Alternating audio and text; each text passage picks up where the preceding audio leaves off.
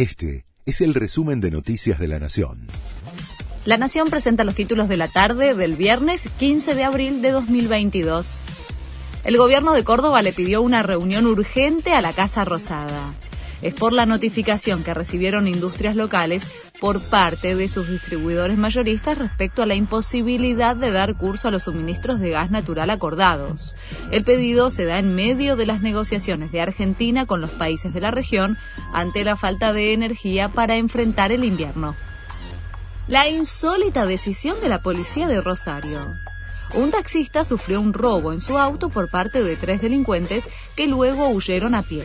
El denunciante fue a pedir ayuda a la comisaría 14, pero los policías le dijeron que no tenían patrulleros, por lo que decidieron ir tras los ladrones en el taxi de la víctima.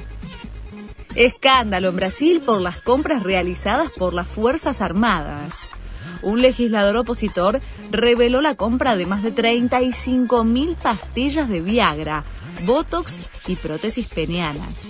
Pero el presidente Jair Bolsonaro denunció una campaña de desprestigio contra los militares y afirmó que se adquirieron por su beneficio contra la hipertensión arterial. Al Pacino está de novio con la ex de Mick Jagger.